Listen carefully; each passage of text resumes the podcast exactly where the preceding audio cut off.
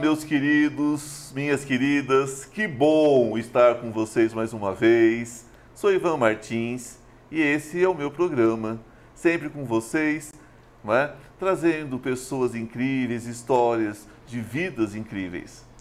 Porque é sobre isso, é sobre esse crescimento, não é? Sobre as conquistas das pessoas e as coisas que todos nós passamos, não é mesmo? E hoje a minha convidada, ela é incrível. Já falei com ela antes, ela já esteve comigo na rádio e agora aqui, né, na TV Astral com vocês. Gente, ela é empresária há mais de 30 anos. Atualmente é palestrante profissional e mentora de profissionais que querem se reinventar na carreira e nos negócios. Né? Ela divide a família entre emprego, é, entre palestras, mentorias, né? porque o emprego dela é esse, né, gente? Palestras e mentorias, não é isso? Então, tanto no Brasil como no exterior. Tendo já palestrado para congressos de empreendedorismo no Brasil, Portugal, Estados Unidos e até mesmo em Dubai. Olha, tanto que essa moça foi longe. E em 2018, ela lançou um livro, A Hora Extraordinária. Vamos falar sobre esse livro aqui hoje. Depois eu coloco a fotinho para vocês aí, para vocês lembrarem de que livro eu estou falando, né? Que se tornou um best-seller, figurando entre os mais vendidos no Brasil, segundo uma publicação da revista Veja, ok? E atualmente o livro Minha Mãe, Minha Idade Não Me Define. Minha mãe não me define, é ótimo, né? Minha mãe sempre me define.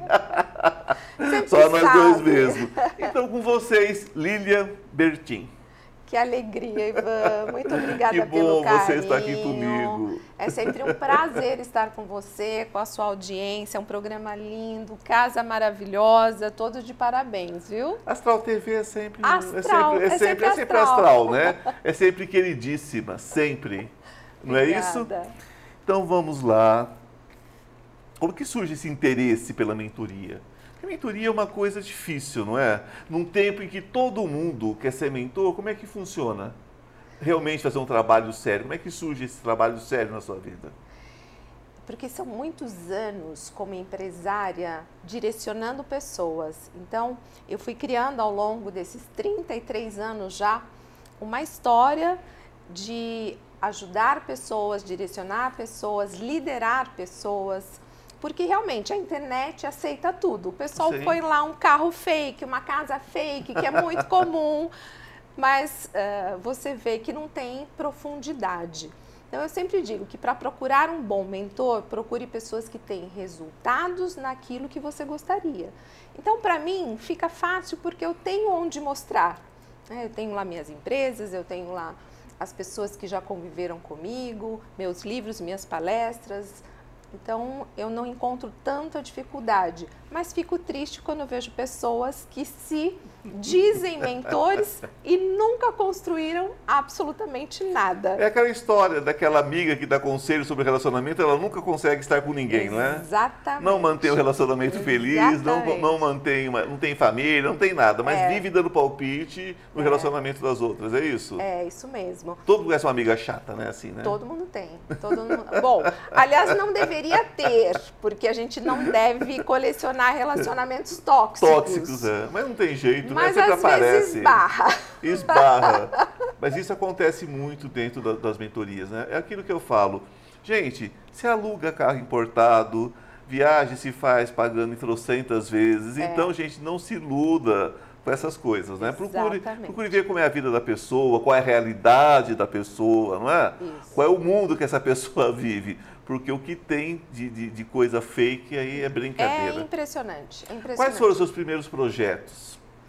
Olha, faz tanto tempo, mas vamos falar dos projetos recentes? Porque assim, eu fiz uma transição de carreira aos 50 anos. Sim. E eh, eu estava empresária, meus filhos já estavam assumindo as empresas e eu tomei uma decisão. Ou eu seria aquela mãe chata, que tudo tem que ser do meu jeito, e não daria espaço para o novo, o que não é bom. Ia começar, Ou- ia começar a criar gato? Exatamente. Ou então eu faria alguma coisa que, faça, que- fizesse meu coração bater mais Sim. forte. E foi o que eu, que eu fiz. Como mentora, praticamente eu passei a minha vida sendo mentora sem saber que eu era. Sabe a história do café grátis? Sim. O pessoal fala, ah, posso passar a tomar um cafezinho com você? E aquele cafezinho é uma mentoria, porque Sim. ali você vai dando direcionamentos. Ali você vai dando ensinamentos. Grátis para quem, né? Para quem recebe. Para quem recebe só, porque de grátis não tem nada. Eu estava falando com o meu amigo vindo para cá, porque ele é um expert em tudo que Sim. faz, e nós trocamos muitas experiências. Então ele me ensina coisas e eu ensino coisas. O ideal de um relacionamento, de uma amizade é isso, uma troca onde todos aprendem. A mentoria, ao contrário, alguém tem mais experiência Sim. e mais resultados. O que, que isso ajuda a gente, Van? Você economiza tempo, economiza dinheiro. Porque o investimento da mentoria vai possibilitar que você erre menos, que você é, vá mais certeira no seu objetivo. Porque a gente já passou esses caminhos. A gente pode não saber todos que dão certo, mas certamente sabemos os que, os que dão errado. Sim, porque tem assinatura, né? Isso. Os erros têm assinatura, gente. Isso vocês tenham certeza absoluta. É. Erros têm assinatura. A gente sabe exatamente onde vai dar. É? Mas a, a, a sua experiência. E errar faz parte do processo. Faz parte e os erros, eles fazem com que você se torne mais resiliente, com que você adquira experiência, porque se nós não tivéssemos errado na nossa vida, a gente não teria experiência, não teríamos bagagem. Então, os erros são importantes, eles servem como aprendizados. O grande problema é errar sempre na mesma coisa. Que Deus nos fez assim. É. Nós temos que aprender. Isso. Porque Ele não nos fez perfeitos, sabemos não. de tudo. Por quê? Porque somos deuses e, ao contrário, até mesmo dos anjos, né? Porque os anjos foram criados perfeitos. Eram para ser anjos. Nós nascemos para sermos deuses. Então nós temos que aprender todos os dias como ser esse Deus que representa o Deus Pai. Isso. E exatamente. nesse sentido, o erro faz parte do processo. O erro te ajudou, os seus erros te ajudaram no processo de criatividade? Sem dúvida alguma. Porque, e até hoje eu erro. Por quê? A gente não tem todas as respostas. A vida é uma experiência e experiências são baseadas em erros e acertos. O resultado do sucesso são mais acertos do que erros. Mais acertos do que erros. Simples. Mas se você falar, não, não erro, primeiro que é um grande mentiroso quem fala isso. E prepotente acima de tudo. Agora, os erros como eu disse anteriormente, a gente não deve repetir os mesmos erros, aprender com eles. E as pessoas mentem muito, né? Ah, nossa. Sobretudo hoje na internet, todo mundo é rico, lindo, maravilhoso e mentiroso, né? Exatamente. E, a, e o pior é que às vezes as pessoas mentem para si mesmas. Esse é o pior, essa é a pior das mentiras. É, porque de repente, se as pessoas se conectam com a verdade, fica muito difícil, né, gente?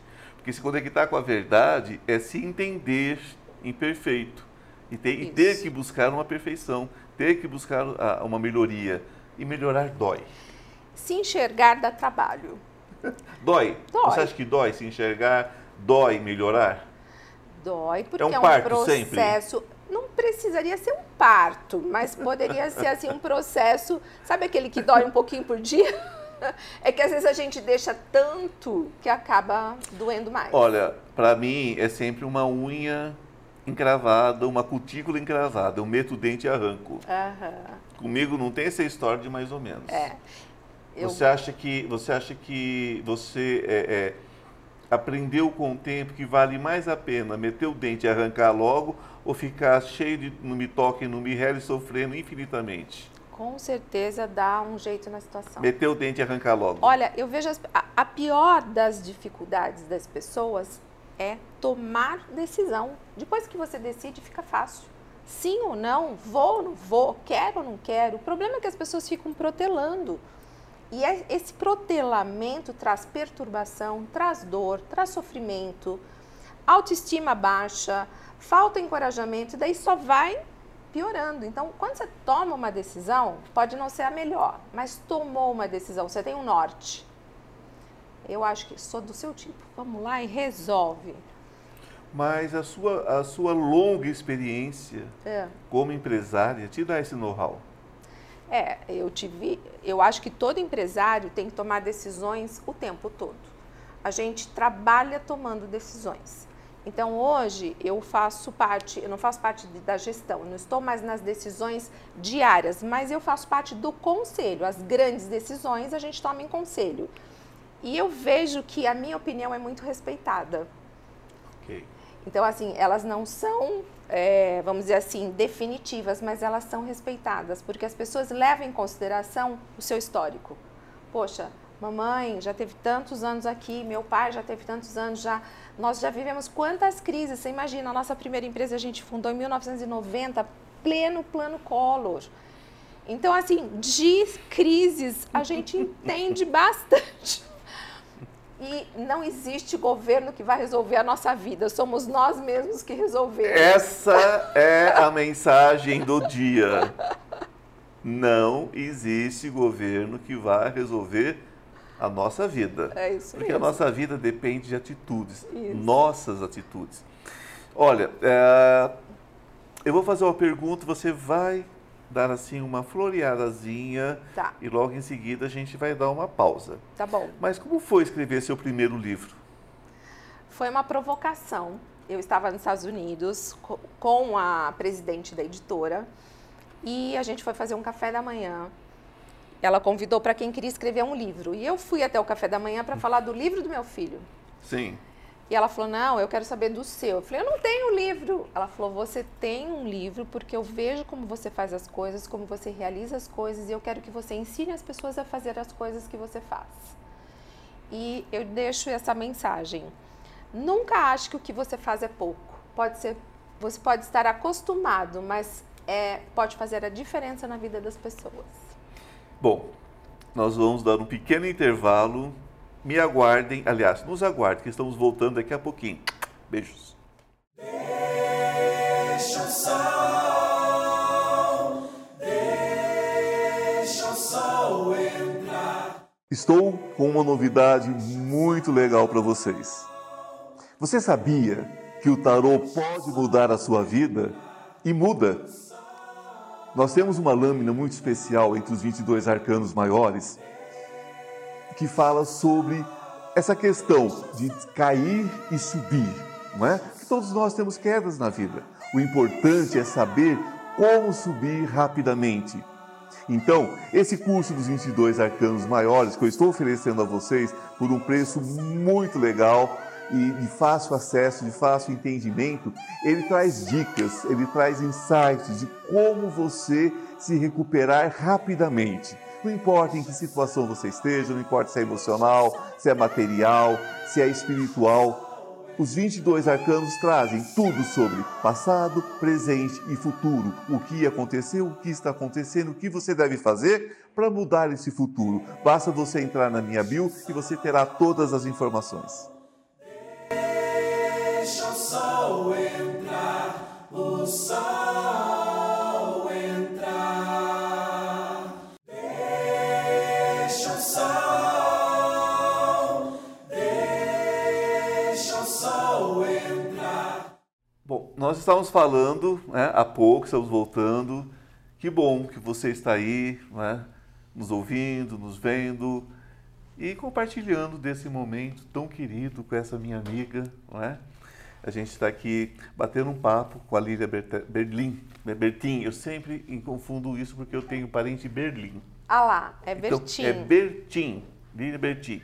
E nós estamos falando sobre um livro que foi o seu primeiro, que foi exatamente A Hora Extraordinária. Isso. E você falava que estava numa reunião eh, sobre um livro do seu filho e de Isso. repente o que acontece, né? Porque é a mãe, né, gente? A mãe vai falar do filho, vai lamber a cria, mas alguém chegou e falou: "Mamãe, tá na hora da gente se lamber agora, não é?" E fala Exatamente. sobre o seu trabalho, traz pra gente essa mudança que você tem feito na sua vida e que você pode transmitir isso para os outros, né? Para os outros, para as outras pessoas. E é isso, né? É isso mesmo. Daí ela pediu para eu escrever, num, fazer um resumo de como eu realizava meus projetos. E quando eu comecei a fazer isso, eu percebi que existia um padrão em tudo que eu fazia. Ela falou: esse padrão é o seu método. E a gente colocou isso no livro. O livro virou um best-seller. Por conta desse livro, eu fui duas vezes ao Japão, fui a Portugal, fui para os Estados Unidos. E agora, recentemente, o ano passado, eu, eu escrevi o segundo livro, que é Minha Idade Não Me Define. Minha idade não me define. Nós vivemos um tempo ah, onde a idade é uma questão. Sem dúvida, ainda existe um ranço, e isso é histórico, e a gente pode demonstrar isso por conta da, da expectativa de vida que havia antes, e que ainda agora as pessoas têm essa ideia de que as pessoas vivem 50, 60 anos. Só que nós já estamos com uma expectativa de vida mais de 80 anos. Então, nós, se você tem 40 anos, você está na metade da sua vida. Só que uma pessoa de 40 anos, há 30 anos atrás, ela estava quase no final da vida. Então mudou muito. E a gente tem também a medicina e a ciência a nosso favor. Ou seja, se você se cuidar, se você tiver uma alimentação boa, se você tiver cuidado com a sua saúde, você pode viver mais de 100 anos. Então a idade deixou de ser uma questão. Se você é muito jovem, as pessoas acham que você não tem idade ainda para realizar as coisas. E se você já é mais experiente, as pessoas falam: "Nossa, mas você vai fazer isso agora?" E eu coloco no meu livro cases de pessoas conhecidas e outras não conhecidas que resolveram fazer as coisas depois dos 60, dos 70, dos Sim. 50. Eu mesma mudei de carreira depois dos 50. Então, são pessoas que estão saboreando a vida como ela merece ser saboreada. Sim, nós estamos mais para o vinho. Sem dúvida, falou que vinho, falou meu, cerveja. meu número. Estamos mais para o vinho do que para cerveja, né? Porque a cerveja envelhece, o vinho não, né? O vinho, O vinho melhora. se for de boa qualidade, ele só Melhora. melhora. É, né? isso. Então, se o vinho também não for de boa qualidade, nem vinho é, né? Nem vinho é. É, é, é, é- é uva fermentada. Mas você percebe que ali. até nisso você tem que ter consistência, qualidade.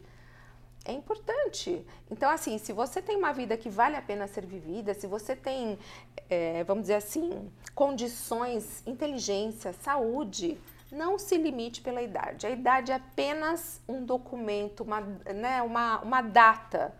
A verdadeira idade está aqui, É porque a idade cronológica, assim como o tempo cronológico, é uma invenção humana. sem dúvida. Uma invenção humana. É uma questão que as pessoas precisam ter alguma, alguma garantia, Referência, é. uma referência. Isso. Ela precisa ter algum controle, então ela Isso. controla através da idade. É. Você é jovem, parabéns para você. Você é velho, tá ferrado. Você vai morrer, tá na hora de você dar tchauzinho, não é? Então as pessoas definem quando as outras vão morrer. É, e até no mercado de trabalho isso está é, mudando. Ainda tem muita gente sendo descartada após os 40 anos, mas como ah, as pessoas estão tendo menos filhos, isso vai virar um problema de saúde pública. Porque que- quem vai cuidar? É verdade, é verdade. É um assunto que tem que ser debatido. É uma, uma bandeira que eu quis levantar, porque assim, a gente acha que é só preconceito, mas não é só preconceito. A gente tem que entender que as coisas mudaram, mudaram algumas coisas para melhor, mas que a gente não pode manter velhos padrões para um novo mundo. É aquela história, né? Se você vai escolher um vinho, você não vai, você vai escolher um vinho maduro. Um Aham. bom vinho que teve tempo de passar por todas as fases de amadurecimento, não é? Se você vai escolher comprar uma propriedade rural, você vai escolher uma propriedade já formada, bonita, com árvores frondosas, né? um, um- de repente um- uma água com peixes, alguma coisa, uma coisa que, uma coisa que foi construída, uma represa, não é? E quando você vai contratar alguém para trabalhar, você contrata por uma aparência jovem, vazia.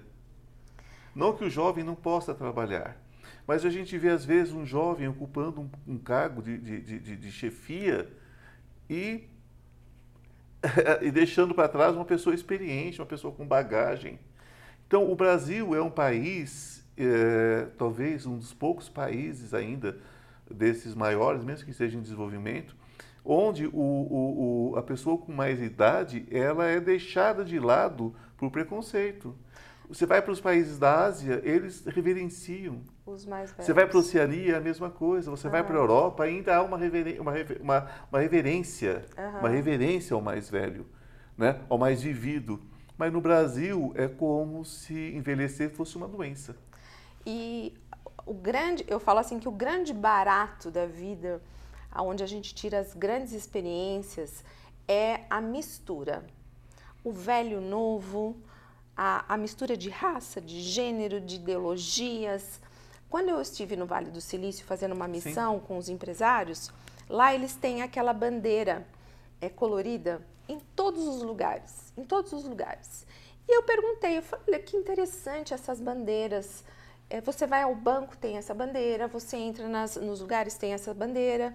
E daí eles me explicaram o seguinte, que essa bandeira, ela é o símbolo da diversidade e que só há crescimento, só há inovação quando há diversidade. De idade, de gênero, de tudo.